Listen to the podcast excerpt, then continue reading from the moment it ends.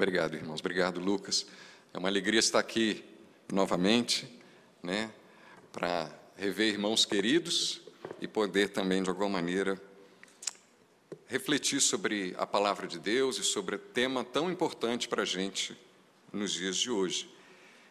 É, como nós vimos na primeira parte dessa aula, né, existe uma questão que nos move nos últimos meses e ao longo desse ano, um ano de eleições, que é saber, como crente, se a Bíblia traz alguma orientação sobre como nós devemos votar, como nós devemos lidar com esse momento da vida política do nosso país. E na aula anterior eu procurei trazer alguns elementos da palavra de Deus, alguns princípios, e ficou faltando um aspecto que eu não queria deixar de falar aqui, que é uma pergunta importante. A Bíblia traz algum modelo de como deve ser um governante? Existe algum modelo que nós possamos extrair das Escrituras sobre qual o tipo, qual a, quais as características que eu devo buscar num governante? E tentando responder essa pergunta, eu queria que a gente refletisse um pouquinho antes sobre um conceito que não foi propriamente inaugurado com Abraham Kuyper, que é um dos teólogos calvinistas importantes da, dos, dos, últimos séculos, do, do, final do século XIX, início do século XX. Kuyper ele falava sobre três esferas de soberania que podiam ser claramente extraídos da palavra de Deus: a esfera da família, a esfera da igreja e a esfera do governo civil, quase que mostrando de maneira escriturística como que esses, essas esferas de governo têm lógicas e têm princípios próprios e que elas não devem necessariamente estar em conflito, mas também não deve estar num processo de hierarquia, num processo de interferência entre elas, uma interferência indevida. A partir da reflexão de Kuyper, a gente pode dizer que existe um modelo comum para todas as lideranças em todas as esferas. Tanto na família, quanto na igreja, como na sociedade, o ideal, o propósito divino é que a liderança fosse exercida por pessoas que tivessem as características do varão perfeito, do próprio Cristo. Tanto na família, não é um pai de família que espelha Cristo, que é um bom pai de família?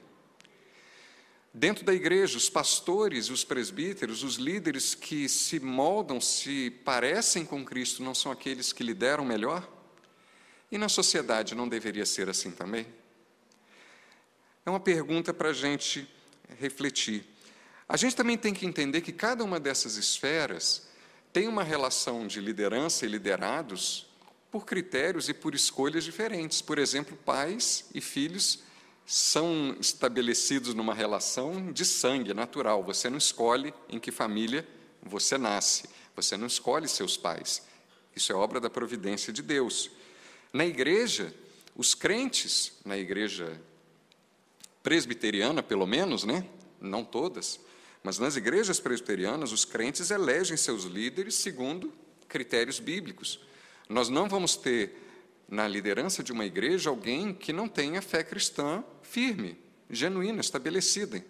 Então, tem uma lógica por trás da escolha de um líder da igreja. E os governantes, nós temos muito mais limitações para escolher. A primeira limitação que a gente tem que ver, que dadas essas esferas de soberania, as opções que nos são dadas são aquelas que os partidos nos oferecem. Então, nós já vemos aí que cada esfera de soberania tem limitações e dificuldades, mas não necessariamente a gente pode excluir esse modelo bíblico de mente. A gente tem que ter esse modelo bíblico de um varão perfeito como propósito, como ideal. Não é à toa que Cristo, um dos ofícios de Cristo é ser rei, governante, aquele que rege toda a terra. eu falo isso com uma primeira preocupação que eu queria trazer para os irmãos, para que os irmãos estejam atentos nas eleições.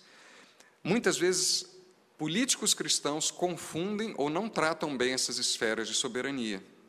E muitas vezes você vê políticos que se dizem cristãos sendo, na verdade, sindicalistas eclesiásticos, ou seja, eles querem fazer com que benefícios, ideias da igreja, e eu não estou falando de aspectos da lei moral, estou falando de aspectos práticos. Olha só, eu vou ser eleito porque se eu for eleito eu vou regularizar templo de igreja.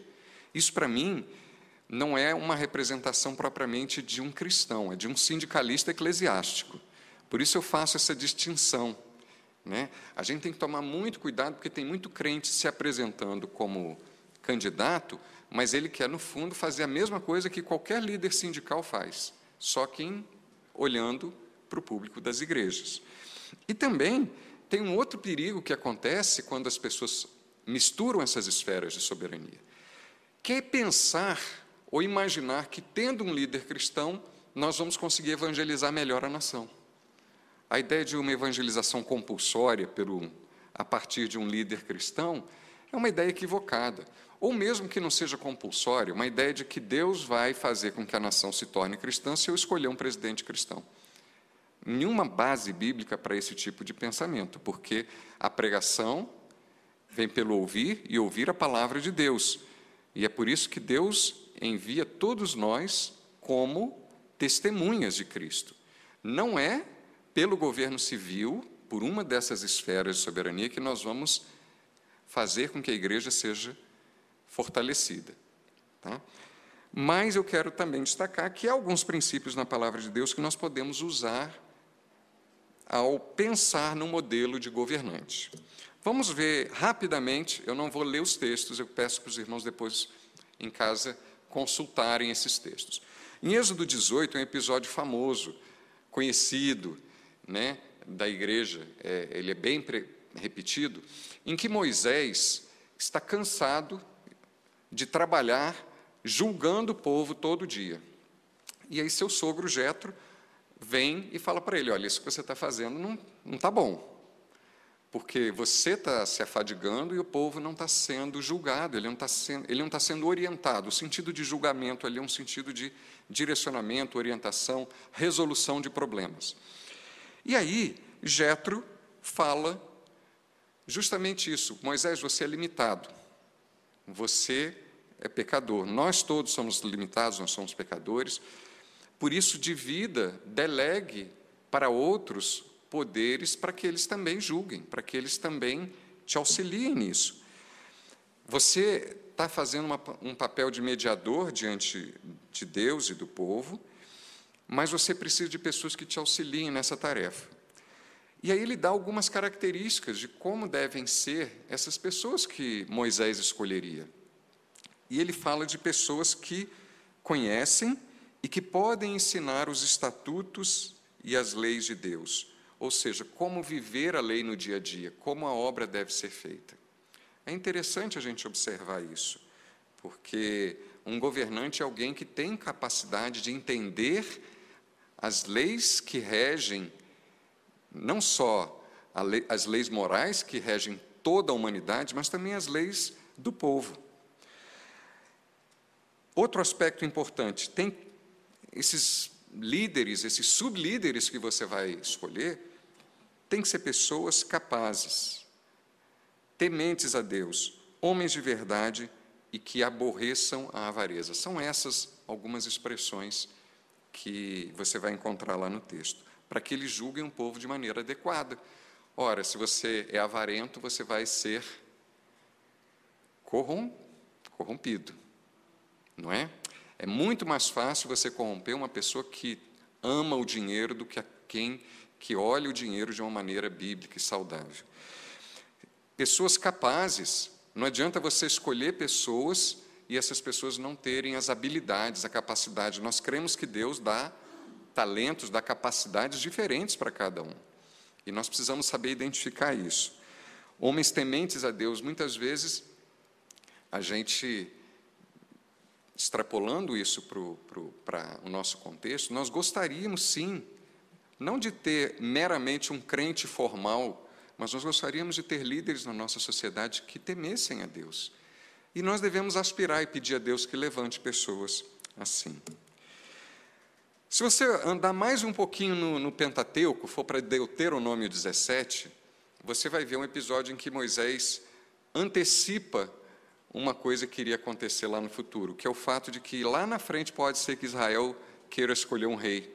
E aí ele vai falar de algumas características. Por exemplo, se vocês forem escolher um rei lá na frente, se vocês quiserem fazer isso, cuidado, não busquem alguém que seja um estrangeiro, alguém que seja do povo, alguém que conheça as leis de Deus, as leis de Israel, que não busque se enriquecer, mas que tenha a dignidade de um magistrado. E é importante observar que nesse texto, Moisés diz o seguinte: um rei vai ter que ter palácios, um rei vai ter que ter os seus instrumentos para governar.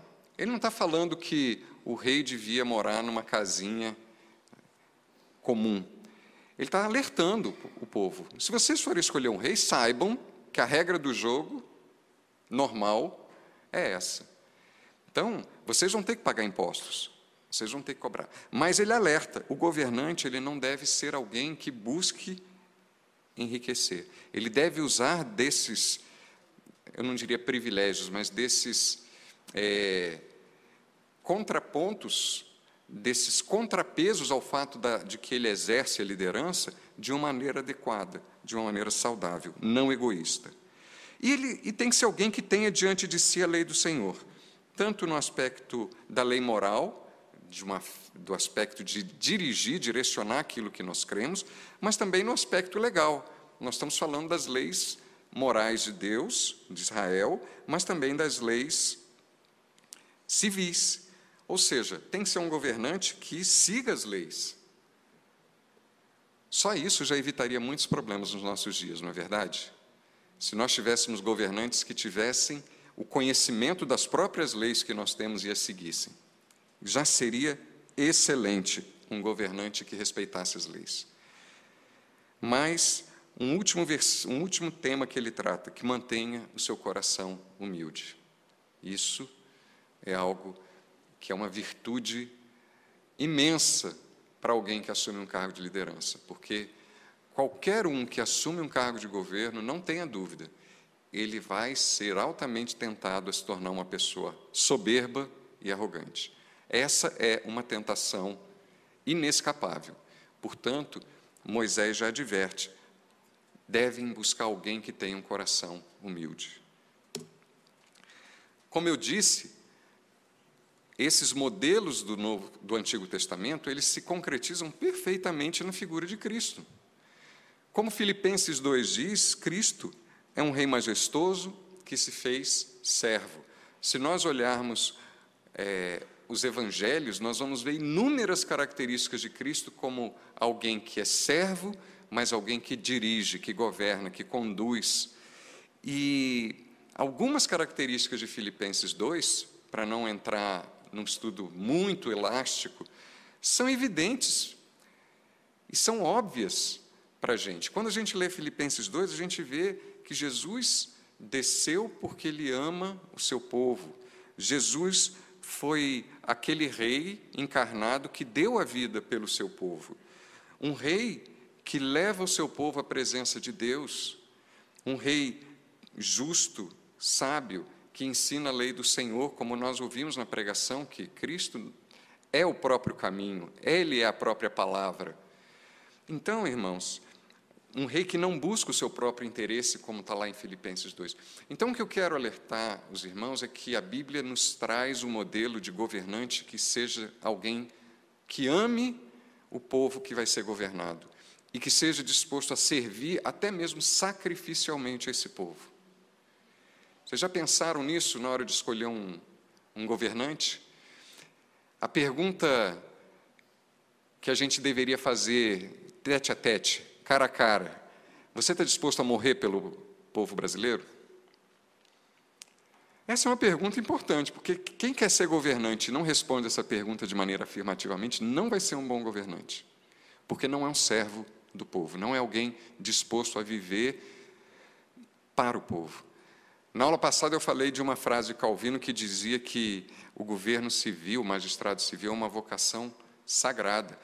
E a gente muitas vezes esquece de que a gente tem que olhar para os governantes na hora de escolhê-los como com essa perspectiva de que eu estou colocando alguém com uma missão de grande responsabilidade, uma missão que o próprio Deus estabeleceu e, de, e Deus mesmo vai cobrar dessa pessoa para que ela exerça bem esse mistério. E, por fim, na palavra de Deus, a gente vê nas cartas de Paulo a Timóteo e Tito diversas orientações sobre como escolher líderes para a igreja, presbíteros e diáconos. Certamente, nem tudo nós vamos conseguir detectar e identificar num líder ou num governante civil. Mas existem características que repetem um pouco essa lógica da palavra de Deus, de líderes que estejam dispostos a servir. E nós vamos encontrar isso na, nas descrições dos oficiais. Quando a gente vê na descrição, por exemplo, que os líderes da igreja devem ser pessoas de uma só palavra, essa não é uma característica que se aplica só aos líderes da igreja, não é verdade? Isso não se aplica a todos os crentes? E como a lei moral do Senhor não é só para os crentes, mas para toda a humanidade, dizer a verdade, não dar falso testemunho, é algo que só os crentes devem fazer? De forma alguma. Essa é uma característica que deve ser buscada não só dentro da igreja, mas fora também. Pessoas que falem a verdade. E não só isso, pessoas que sejam respeitáveis, pessoas que sejam temperantes, sóbrias na sua postura, no seu jeito de lidar com os outros. Tantas coisas aqui, não violento, né? até mesmo a ideia de que alguém, para ser um líder, ele tem que demonstrar isso na sua esfera pessoal. Olha, se eu governo bem a minha própria casa, eu sou mais credenciado para ajudar o meu condomínio, ou para ajudar na escola, na associação de pais, porque eu dou um bom testemunho dentro da minha própria casa. Nós precisamos buscar isso também em líderes políticos, pessoas que dão bom testemunho naquilo que chega às suas mãos para administrar, para governar, a começar da sua própria casa. E no caso específico dos presbíteros, dos diáconos, né, 1 Timóteo 3,10, Paulo acrescenta que sejam experimentados. Lógico que é, nós estamos falando de ser experimentado não no cargo, mas na prática daquilo que ele vai desempenhar. Né? A gente está falando aqui de diáconos que sejam experimentados, a gente está pensando em diáconos, pessoas, irmãos, que no dia a dia já servem uns aos outros dentro da comunidade, para que eles cheguem lá e façam isso de maneira oficial. Você já pensou num bom governante como alguém que, na, em outras esferas, exerceu bem a sua função? Um bom servidor público, um bom prefeito, um bom é, administrador regional, que quer que seja, que foi experimentado para poder assumir um cargo maior? Esse é um critério. Lógico que a gente sabe que é muito difícil, às vezes, a gente fazer essas avaliações, mas são critérios que nós precisamos ter em mente. Tá? Eleições em tempos de crise. Por que, que eu coloquei esse tópico, queridos? Porque nós estamos vivendo um momento no Brasil especialmente difícil. Um momento em que nós estamos vendo como a economia está conturbada, como a política está conturbada, como a sociedade está dividida. Nós temos vários problemas econômicos aqui déficit público, desemprego, crescimento econômico está baixíssimo. Nós temos corrupção não só na política, mas também no empresariado que lida com a política. Nós temos muitas vezes eh, observado um judiciário parcial e imaturo, sem entrar no mérito específico, mas muitas vezes a gente não vê juízes agindo como bons pais de família, como a gente gostaria.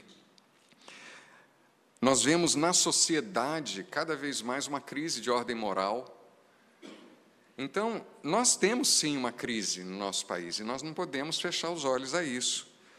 Então, no momento de crise, muitas vezes nós somos sufocados por tantos problemas. E nós precisamos, como crentes, orar e pedir a Deus que nos ajude a saber bem discernir quais são as prioridades que devem ser resolvidas no nosso país.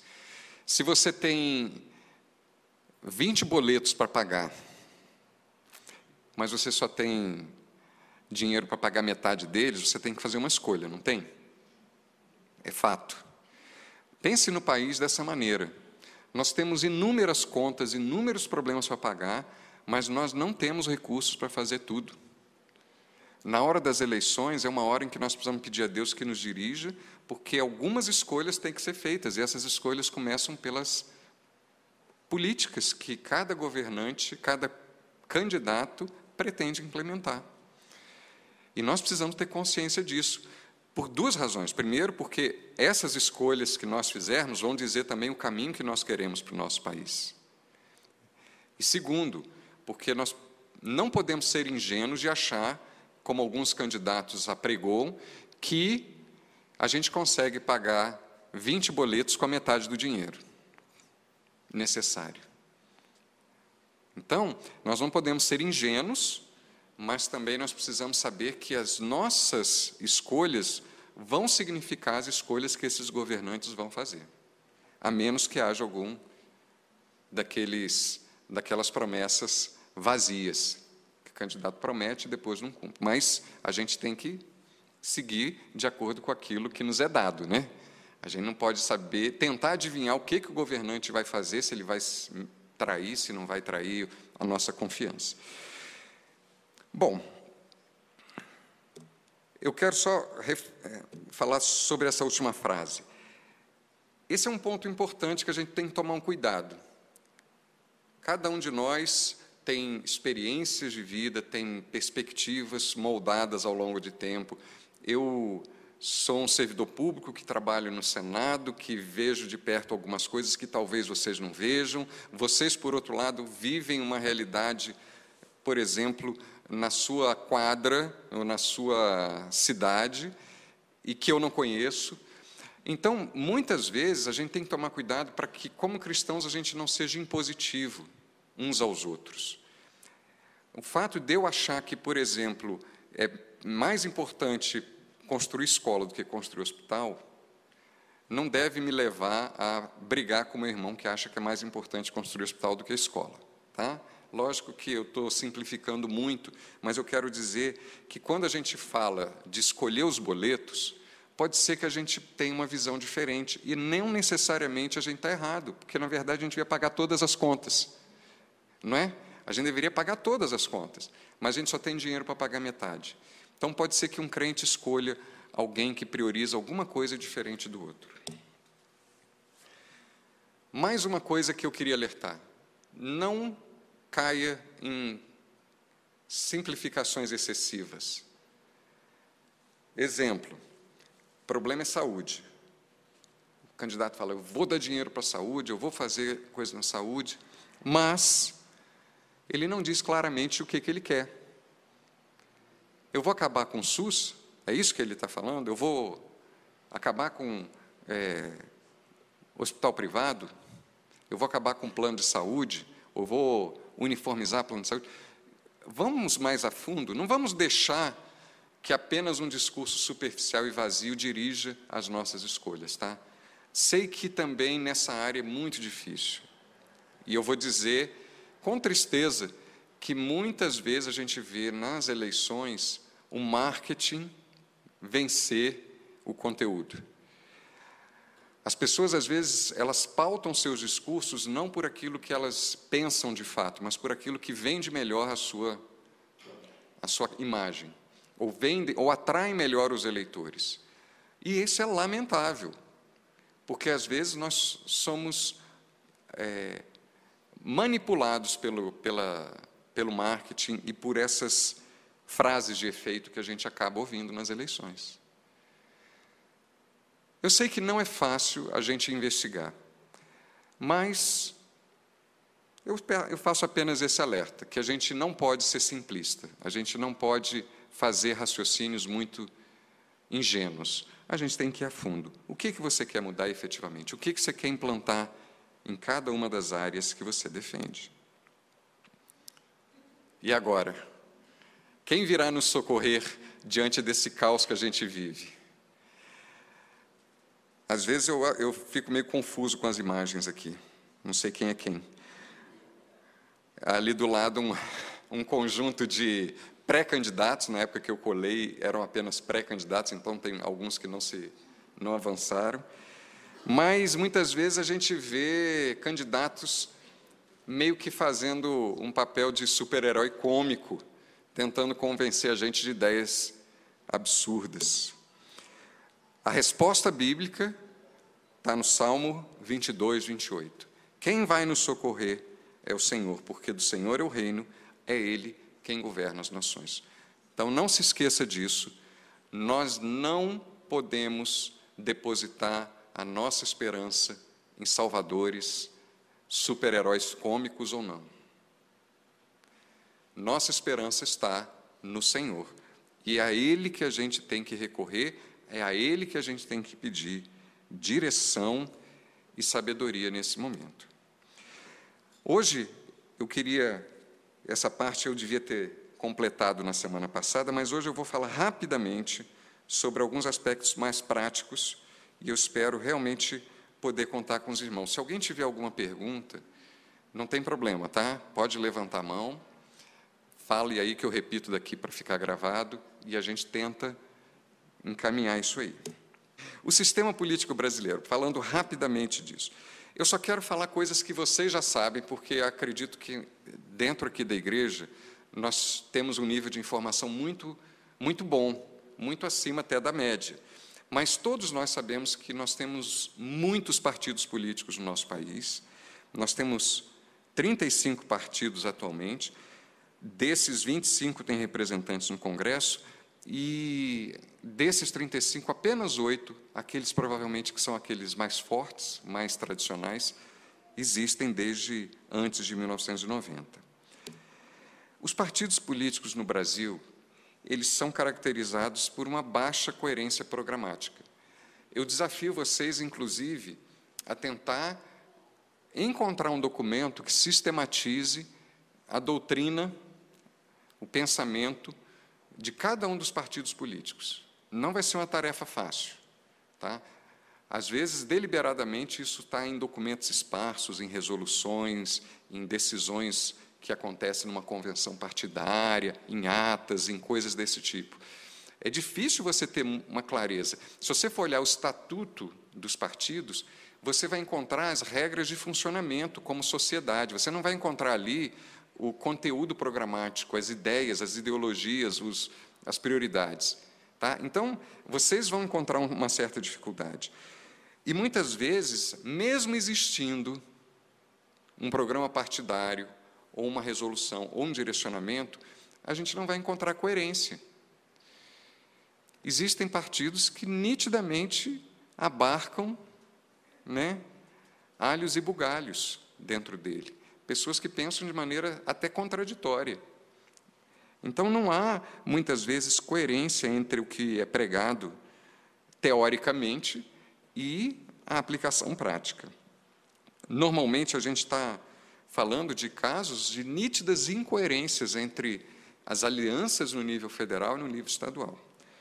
E, obviamente, vocês já ouviram falar esse termo presidencialismo de coalizão, que é um termo cunhado por um cientista político, mas ele, na verdade, o que ele quer dizer é que é o seguinte: nós temos uma grande fragmentação partidária, nós temos muitos partidos e o executivo ele acaba tendo que se adaptar a essa forma. Ele não consegue ter uma base de apoio no Congresso capaz de fazer com que aquilo que ele deseja, que aquilo que ele quer implementar, seja perfeitamente implementado. Ele tem que estar toda hora negociando, é partido para cá, é partido para lá, é toma lá da cá.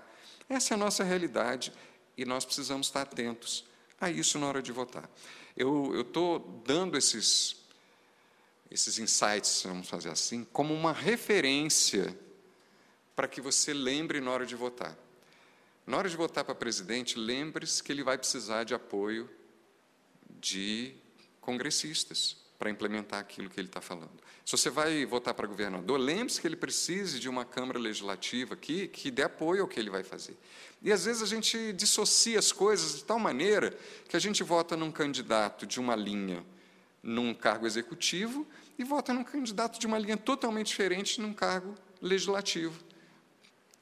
Então, a, a, o meu alerta nesse momento foi apenas para que a gente tome esse cuidado. Muitas vezes é difícil a gente concatenar tudo isso, mas é importante que você saiba que não adianta você escolher um bom presidente da República com boas propostas e escolher deputados que não vão dar sustentação para essa proposta. Tá? Isso é algo importante. Falando um pouquinho agora de partidos políticos e ideologias, que era o ponto que todo mundo queria chegar. Né? Vamos lá. Questões práticas para a gente, como cristão. Existem partidos anticristãos? Está na ponta da língua, né? Perfeito. Então tá, existem sim. Eu posso votar nos candidatos deles? Não, por que a pergunta, ela não é lógica? Peraí, se eu disse que o partido é anticristão, mas eu também disse que os partidos não são coerentes, que as pessoas às vezes estão no partido, mas não seguem o partido, não é uma dúvida pertinente? É, não é? Eu vou assim, ah, não, aquele partido não é bom, mas aquele candidato eu conheço, ele é honesto, ele é trabalhador, ele vai fazer isso, vai fazer aquilo, etc. E eu acabo votando. Então, a gente tem que pensar nisso. O fato de existirem partidos que pregam coisas contrárias à palavra de Deus, na hora da gente votar, às vezes a gente esquece que isso tem efeitos concretos no candidato indivíduo, aquele indivíduo que está sendo escolhido ali. Questões práticas: como a gente lida com candidatos com os quais existam denúncias, contra os quais existam denúncias de corrupção, de mau uso de dinheiro público? Como que a gente lida com essa questão do presidencialismo? Já falei um pouco de coalizão questões fundamentais para nós. Por exemplo, é, o debate sobre o Estado laico, isso é uma questão que afeta a gente, queira ou não. Porque ele vai trazer um maior nível ou menor nível de separação de igreja e Estado. Direitos fundamentais que existem para qualquer ser humano à luz dos valores cristãos. Até que ponto eles estão sendo trabalhados de maneira bíblica, correta? Para começar, o que é ideologia?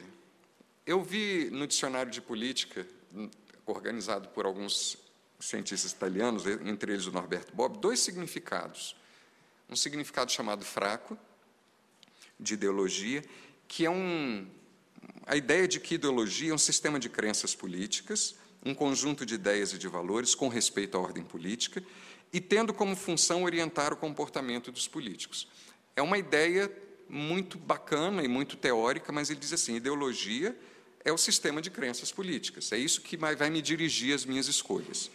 Existe um outro conceito atribuído por esses estudiosos a Marx, também chamado de conceito negativo ou significado forte, que diz que ideologia é uma falsa consciência das relações de domínio entre as classes. Então, a ideologia é uma crença falsa para suportar um status quo, suportar aquilo que nós vivemos. Garantir a permanência disso aí. Isso me lembra um pouquinho a música do Cazuza, que dizia que ele quer uma ideologia para viver. A ideia de um sistema de crenças mesmo sobre o qual eu vou depositar minha confiança. Eu vou influenciar minha consciência a partir dessa ideologia. Não apenas um mero, uma mera descrição de valores políticos, mas muito mais do que isso. Tem um autor chamado David Coises, esse livro aqui, Visões e Ilusões Políticas, da editora Vida Nova. Não estou fazendo propaganda do livro, mas estou também, tá? Não estou fazendo propaganda porque eu não ganho comissão, mas eu estou fazendo porque eu gostei do livro. E acho que é um bom livro para quem quer começar a estudar sobre o assunto. Ele fala sobre ideologias, trazendo um pouco mais esse conceito de Marx, essa ideia de que ideologia acaba se tornando um sistema de, de filosófico e até um sistema religioso quase. E ele usa isso a partir de uma perspectiva bíblica, não a partir de uma perspectiva filosófica de Marx, mas a partir de fundamentos bíblicos. E ele mostra isso da seguinte maneira: ele diz que toda ideologia ela é um, uma, um sistema idólatra.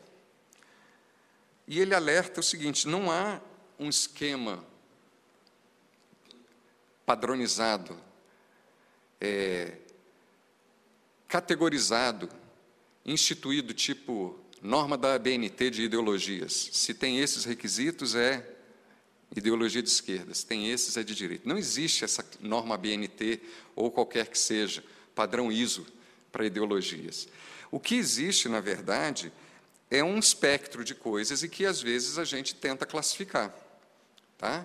E isso é importante porque a gente muitas vezes fica discutindo esquerda e direita de uma maneira muito superficial.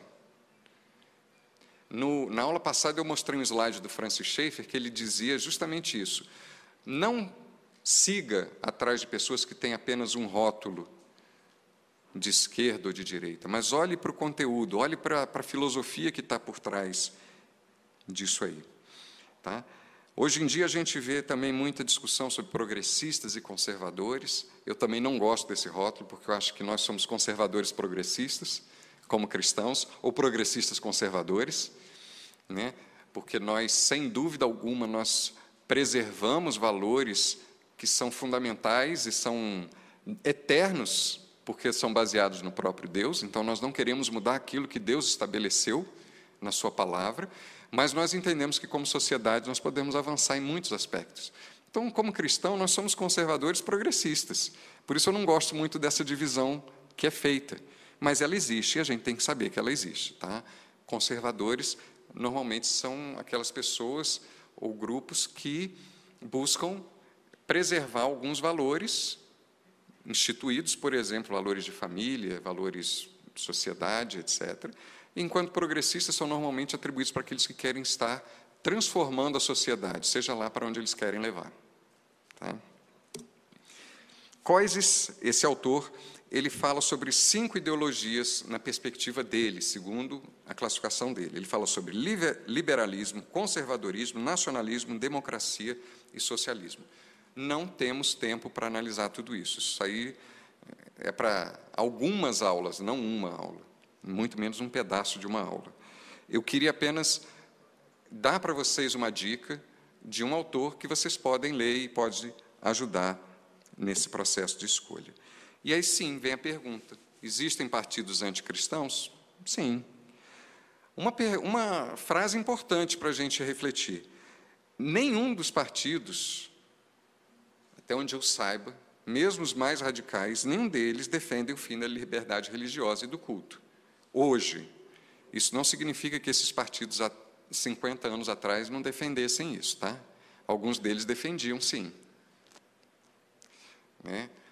Mas hoje, teoricamente, ou pelo menos até onde eu percebo, não há. Mas, se de um lado nós temos uma, um absoluto de que não há claramente ninguém defendendo, de outro lado também há um outro absoluto que a gente tem que lembrar.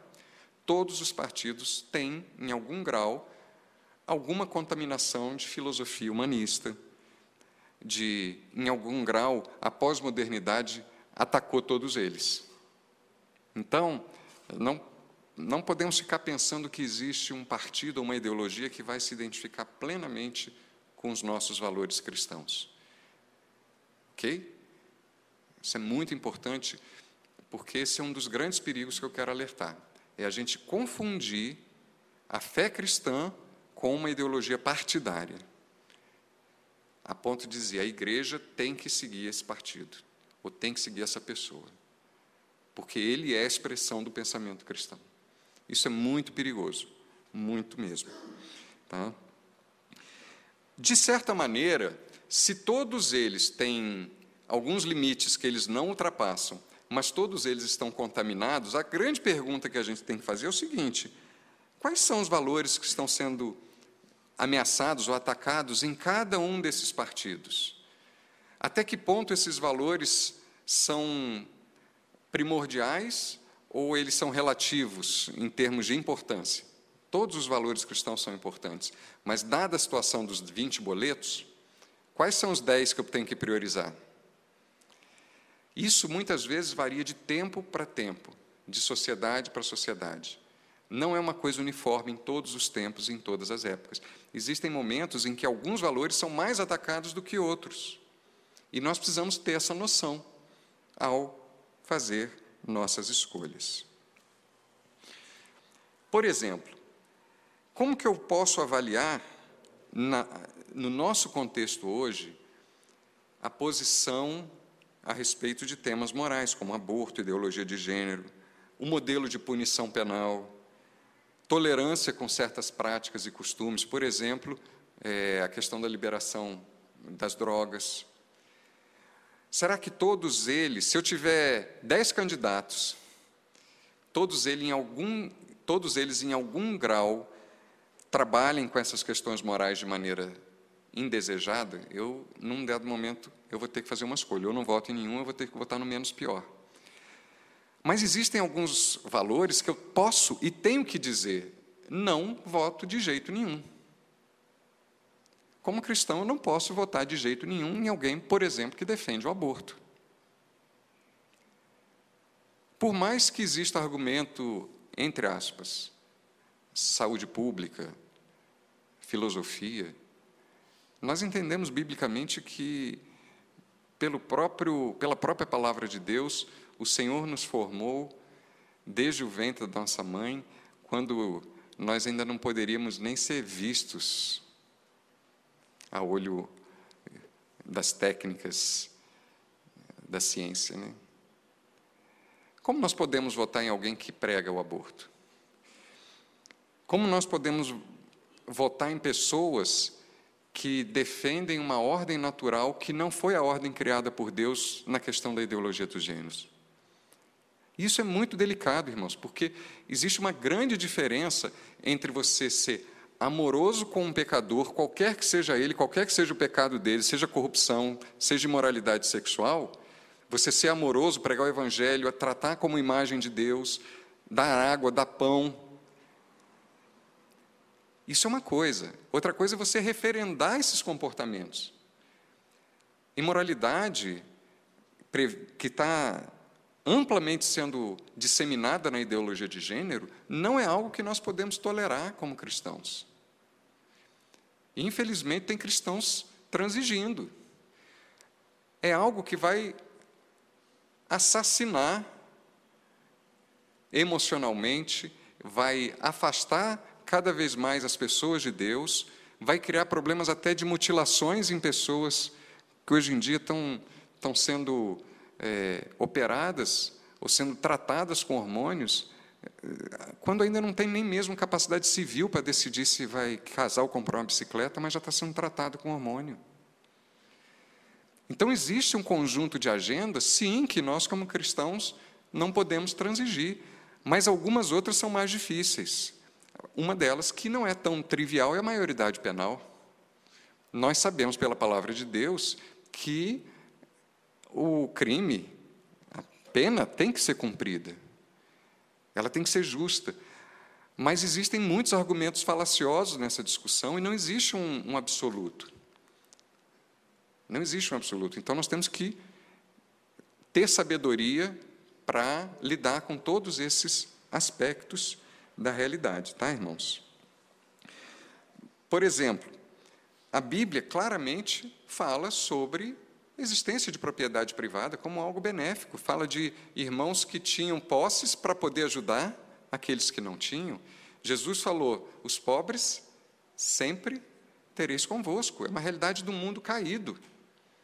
É uma realidade do pecado, do mundo caído. Não há como a gente impedir que isso aconteça.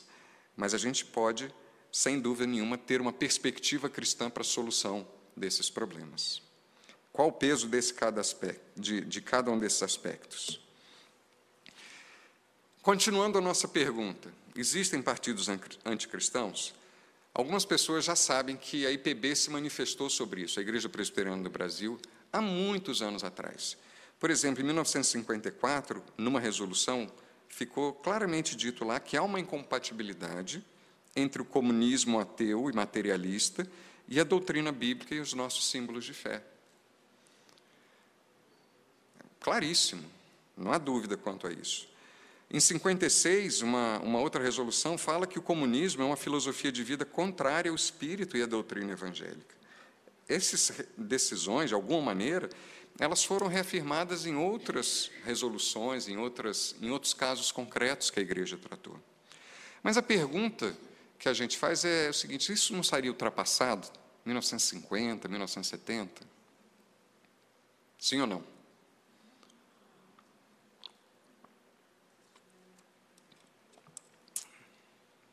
Não. Em alguma medida, eu queria trazer uma reflexão para os irmãos aqui.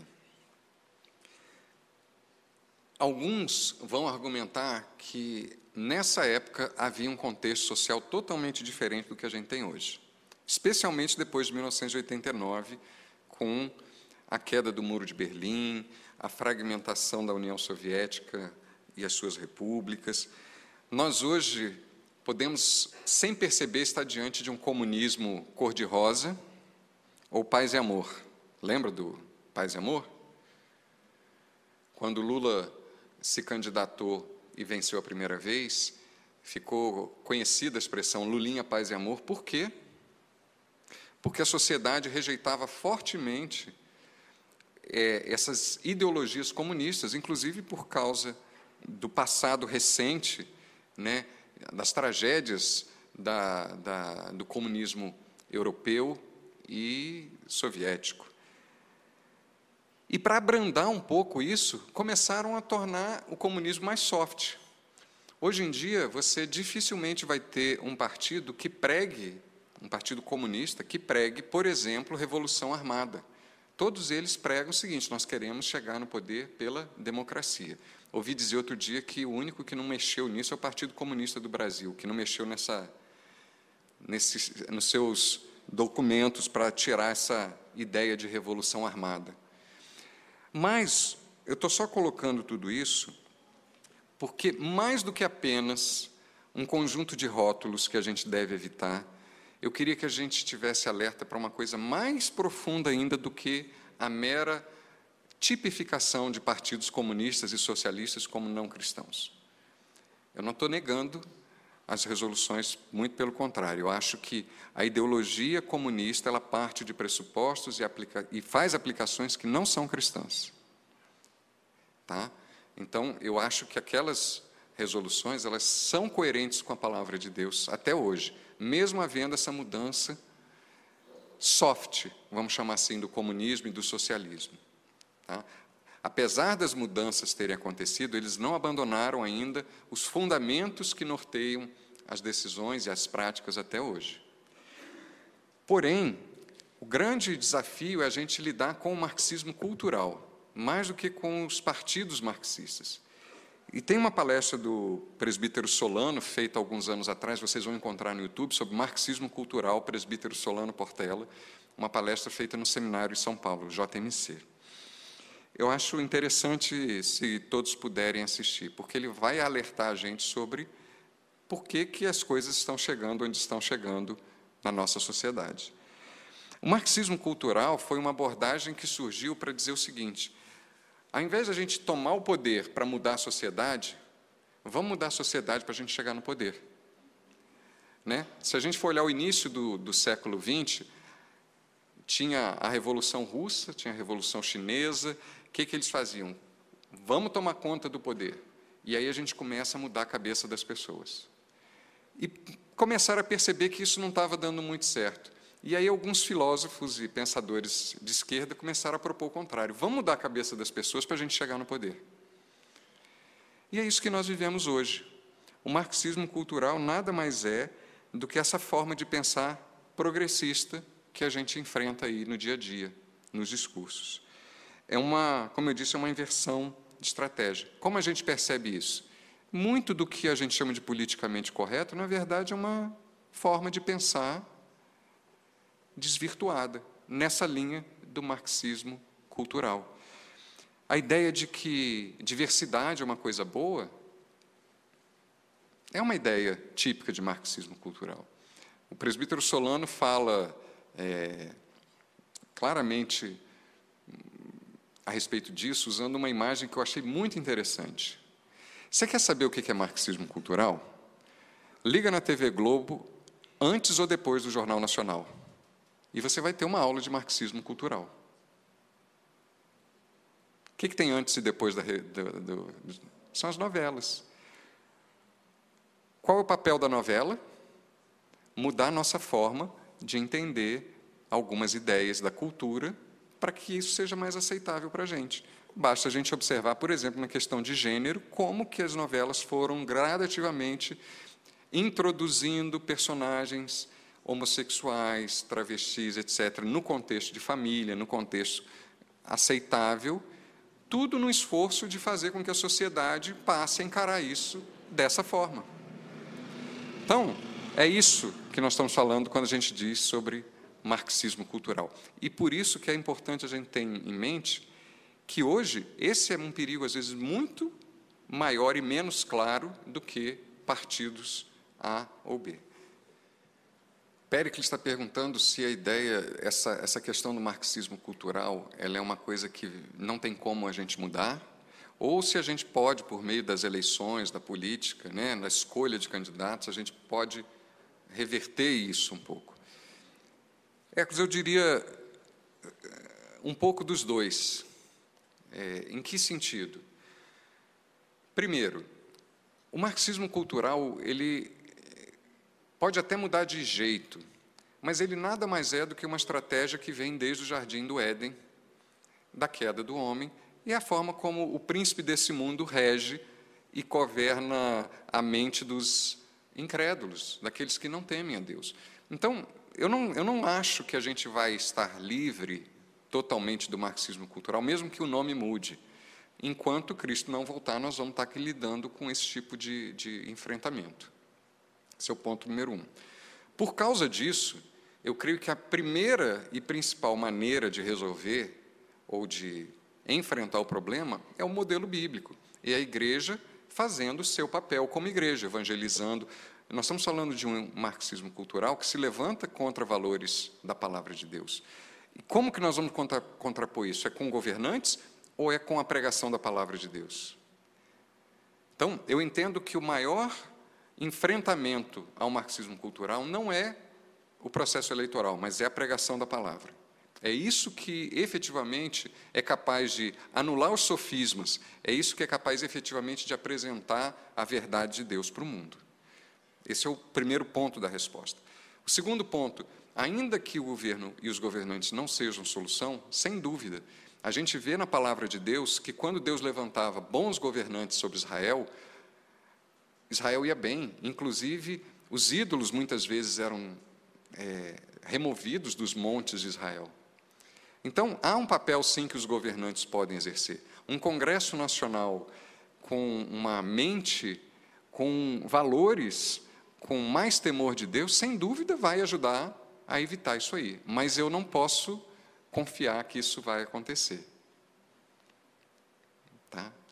A nosso papel como igreja, no meu ponto de vista, é pregar o Evangelho, em toda a sua extensão.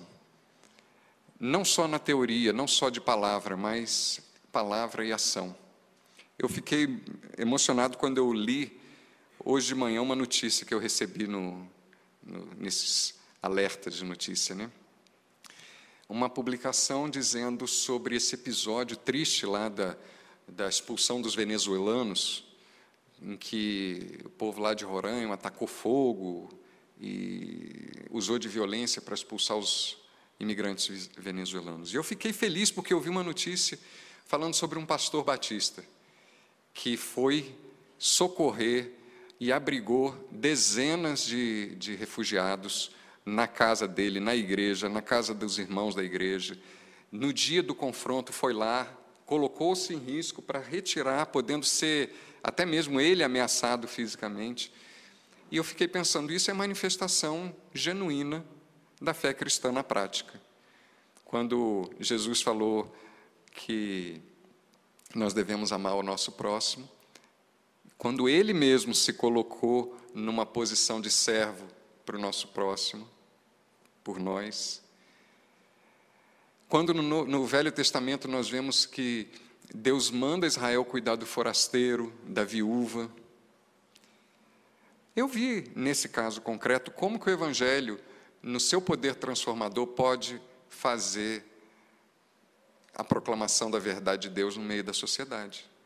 E eu fico feliz, e eu queria trazer esse exemplo para vocês, porque infelizmente eu vejo no nosso país muito discurso de político crente, mas eu vejo nem tantas ações assim, ou não são divulgadas, ou a gente não vê tanto na mídia ações como essa, de crentes genuinamente manifestando a sua fé na prática. Eu vou correr agora porque o tempo está tá curto. Só a esquerda merece preocupação? Pode falar, Charles. A, pergunta do Charles é se, dentro do Congresso, do Parlamento, alguém pode invocar, usar a Bíblia. Charles, os parlamentares eles têm inviolabilidade por suas opiniões. Um parlamentar, ele pode usar a palavra de Deus durante a sua oratória, não teria problema nenhum.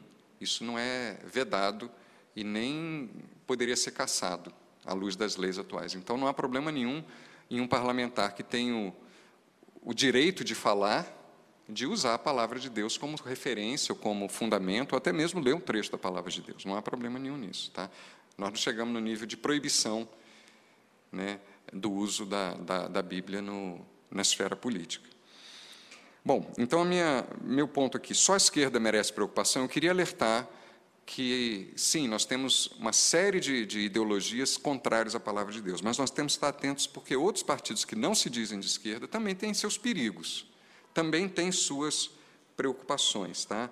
Por exemplo, ao, ao flertar com pós-modernidade, ao flertar com algumas áreas do liberalismo que, de certa maneira, puxam um pouco desse, desses conceitos do marxismo cultural, partidos de todos os espectros acabam tendo algum tipo de problema.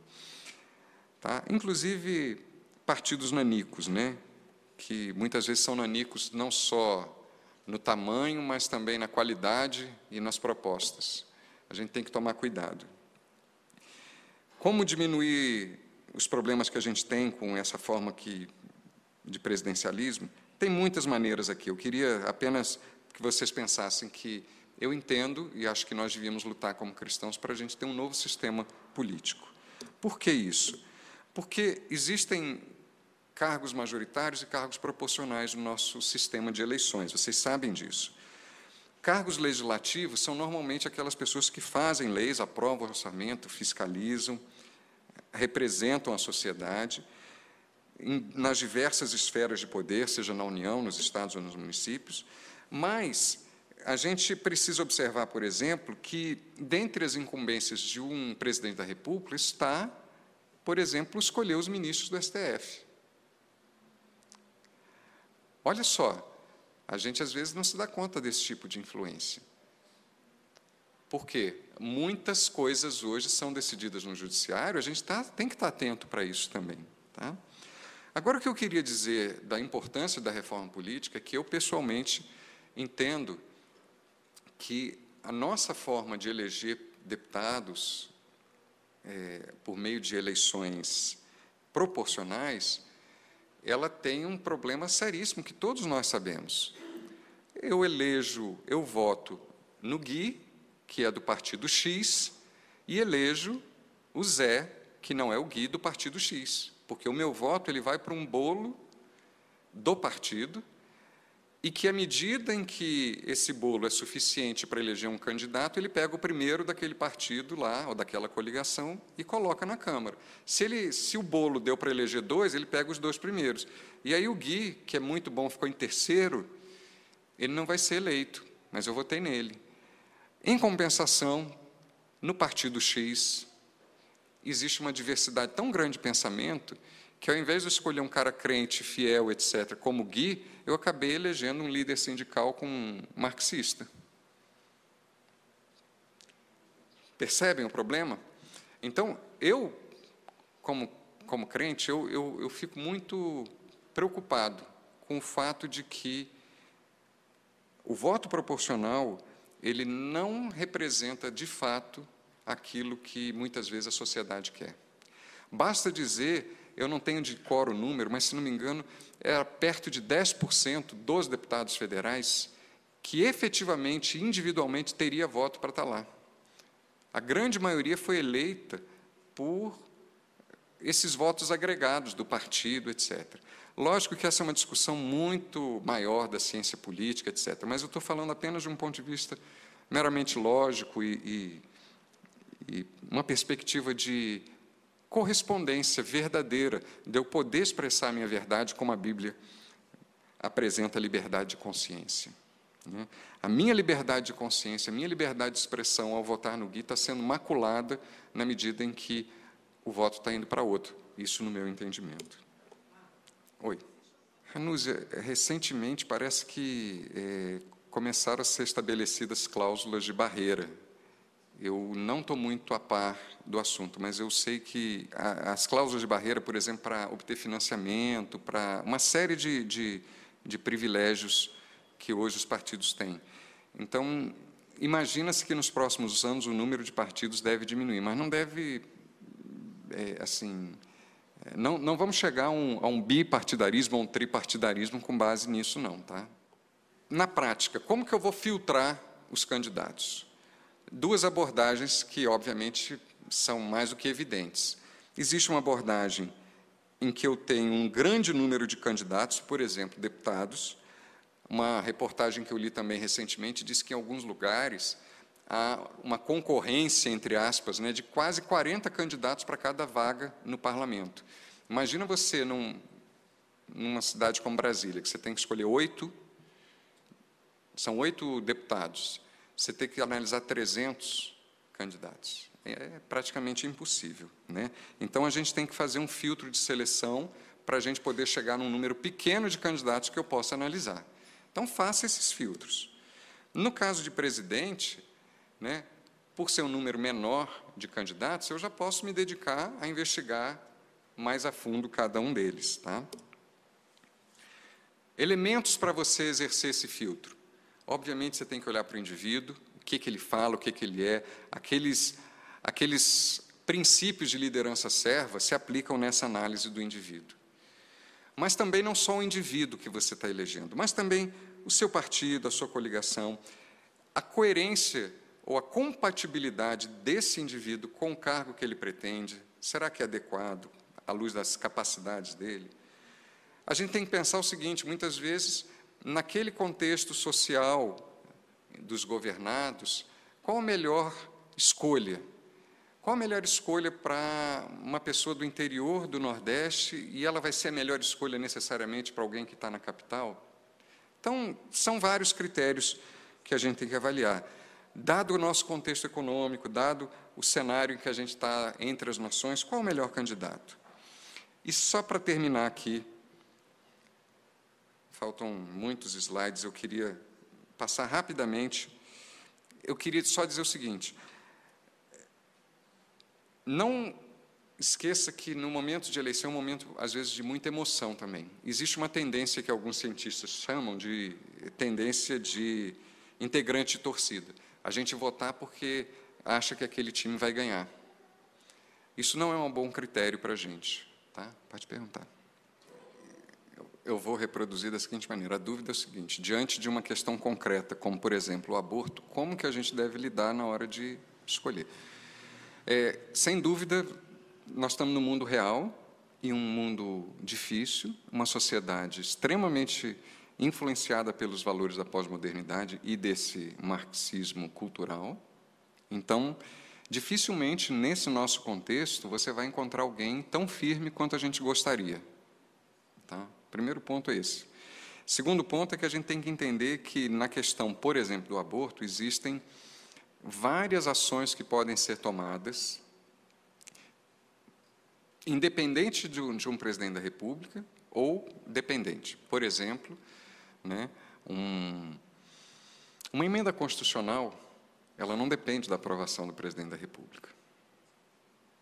Então, por aí você já vê a importância de uma boa eleição para, para, para os cargos legislativos. O presidente da República não pode vetar uma emenda constitucional. Então, digamos, por hipótese, que alguém tem uma ideia brilhante de fazer uma mudança constitucional para esse tema do aborto.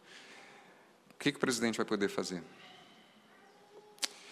Além disso, muitas vezes, a, a, o, o, combate a, a certas questões vai por políticas públicas. Muitas vezes, um, um, um, presidente da República, por meio de políticas públicas, ele consegue minorar problemas ou agravar problemas. Exemplo: se eu estabeleço uma, uma política pública LGBT que financia, com o dinheiro do governo, uma série de iniciativas de propaganda, de divulgação, né? bota camisinha em escola de primeiro grau para é, divulgar a liberdade sexual, isso é dinheiro público que está sendo gasto nisso aí. E um governante, um presidente da República, tem como evitar esse tipo de coisa. Então, eu acho que o, que o, grande, o grande critério que a gente tem que ter é, efetivamente, a partir do conhecimento que a gente tem da realidade e da luz da palavra de Deus, buscar aquilo que eu diria hoje no nosso país é o menos pior. Porque dificilmente a gente vai achar alguém que se encaixe perfeitamente naquilo que nós gostaríamos, como crentes, de ter um líder nesse país. Né?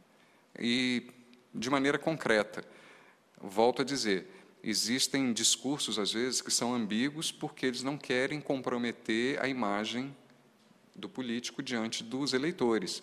Muitas vezes, um político que se posiciona de maneira muito taxativa, ele vai perder votos. Então, a gente tem que entender também isso. Observar todos esses contextos que você falou é importante, como o partido se posiciona, né? como que a pessoa se posiciona pessoalmente, qual a, a, a posição pessoal dela, isso também conta muito, né?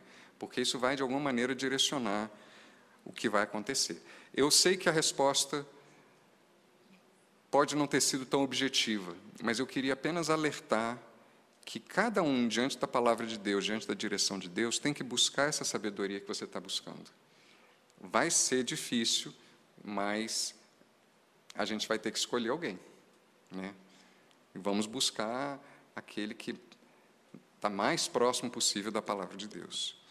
E, por fim, eu queria apenas concluir. Nós já passamos muito da hora.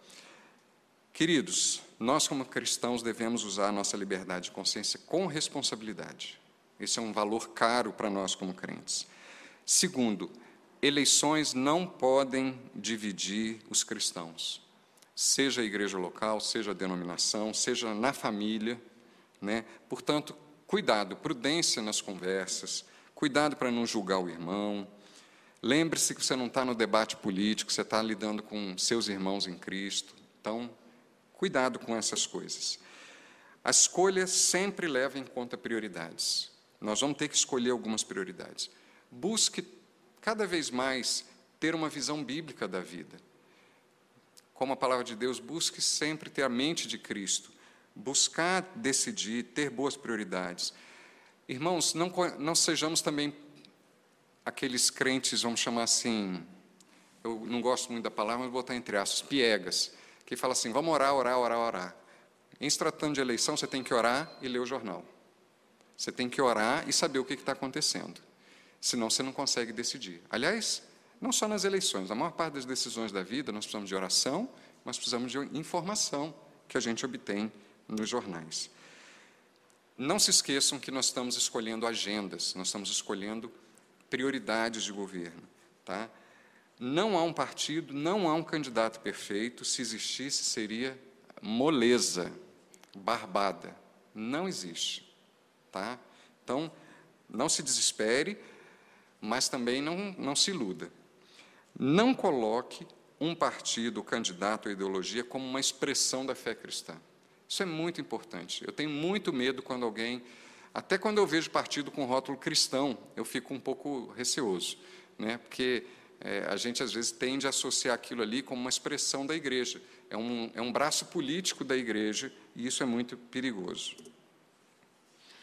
E por fim, vamos buscar ter uma visão de mundo ajustada com a palavra de Deus. não desanimemos, nós estamos nesse mundo, nesse exílio, até que o Senhor Jesus volte. Então, vamos lidar biblicamente com esse período que nós estamos. Vamos viver com esperança, porque a nossa esperança não está nos homens, a nossa esperança está em Cristo. Você está preparado para outubro? Eu também não, mas a gente tem ainda um tempo, tá, gente? Vamos orar e pedir a Deus que nos dê direção para a gente encerrar aqui. Senhor, nosso coração está diante de Ti, Pai, suplicando que o Senhor não só nos conduza, nos dê direção nesse momento importante para a vida da nossa nação, mas também para que o Senhor trabalhe, que o Senhor mude o destino do nosso país, Pai, que a Tua palavra possa cada vez mais ser pregada e possamos ter dias melhores no nosso país. Nós te pedimos, suplicamos e agradecemos porque a nossa esperança está em Ti, Pai. Em nome de Jesus. Amém. Obrigado, desculpa avançar da hora e até a próxima, se Deus quiser.